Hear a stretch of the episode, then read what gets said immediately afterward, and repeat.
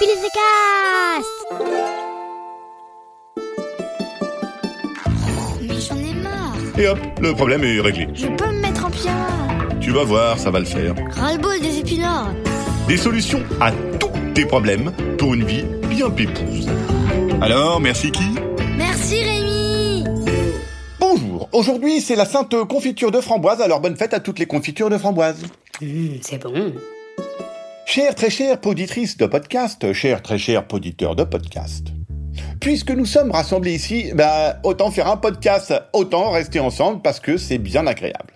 Aujourd'hui, dans ce podcast d'aujourd'hui, nous allons étudier ensemble les solutions d'un problème bien pénible, un problème qui énerve, un problème du genre que j'aurais bien aimé ne jamais avoir à traiter dans ce podcast, tellement ce problème est un méga problème de 750 tonnes, un problème bien lourdingue.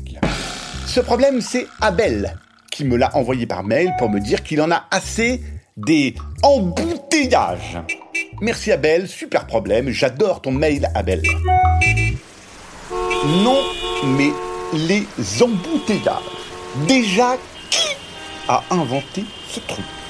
Pourquoi a-t-on inventé ce truc? Dans quel but a-t-on inventé ce truc? Quel est l'imbécile fini qui a créé les embouteillages? Personne ne sait et pourtant il y en a partout de ces satanés trucs. Et puis c'est toujours quand on n'en a pas besoin, hein Comme par hasard. Quand on se dit tiens, euh, bah, j'irais bien me faire une petite heure d'embouteillage là. Impossible d'en trouver un d'embouteillage, hein Mais par contre, quand on se dit tiens, ça serait cool qu'il n'y ait pas d'embouteillage, et ben paf Un embouteillage, mais genre immense. Et puis c'est toujours soit quand on part en vacances comme ça, on arrive en retard en vacances, soit quand les vacances sont terminées et que déjà c'est horrible des vacances qui se terminent. Alors en plus, paf Un embouteillage. Merci.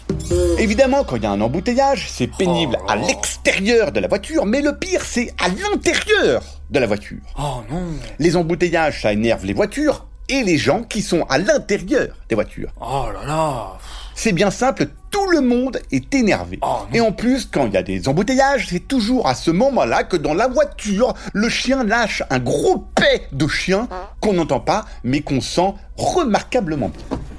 Alors on ouvre les fenêtres, mais dehors ça pue encore plus les pots d'échappement. C'est pas possible. Celui qui ne conduit pas en profite toujours pour dire à celui qui conduit.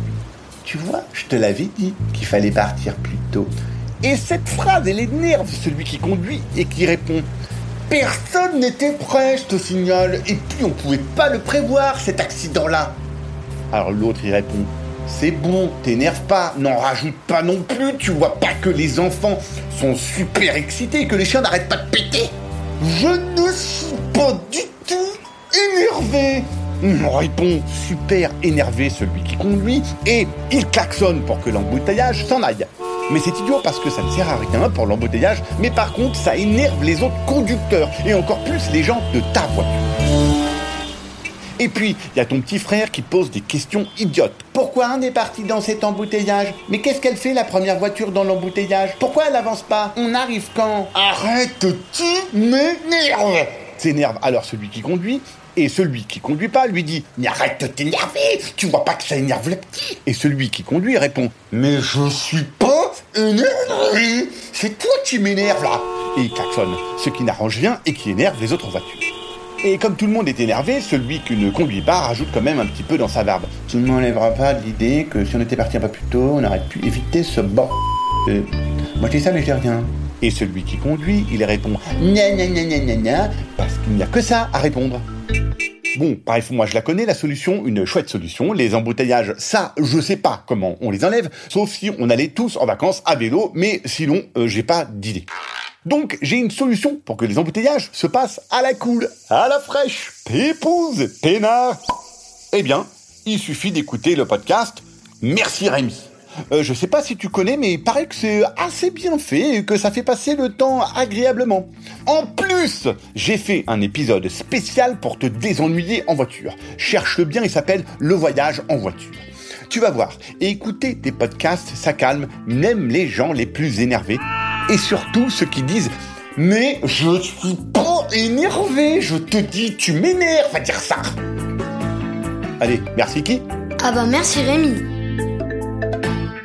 Ah tiens, pendant que je te tiens là, t'as pensé à dire à tous tes copains d'écouter ce podcast? Tous tes copains, hein Dis-leur bien de t'abonner pour savoir quand un nouvel épisode est sorti. Bon, ça c'est facile, c'est tous les vendredis. Et de mettre des petits mots super sympas. J'adore ça, les petits mots. Et pendant que vous y êtes, envoyez-moi des problèmes, des idées de problèmes que vous aimeriez que je règle dans ce podcast. Il y a mon adresse mail dans la description de l'épisode. Allez, allez, allez, hop, hop, au boulot Un podcast original, Billy de Cast.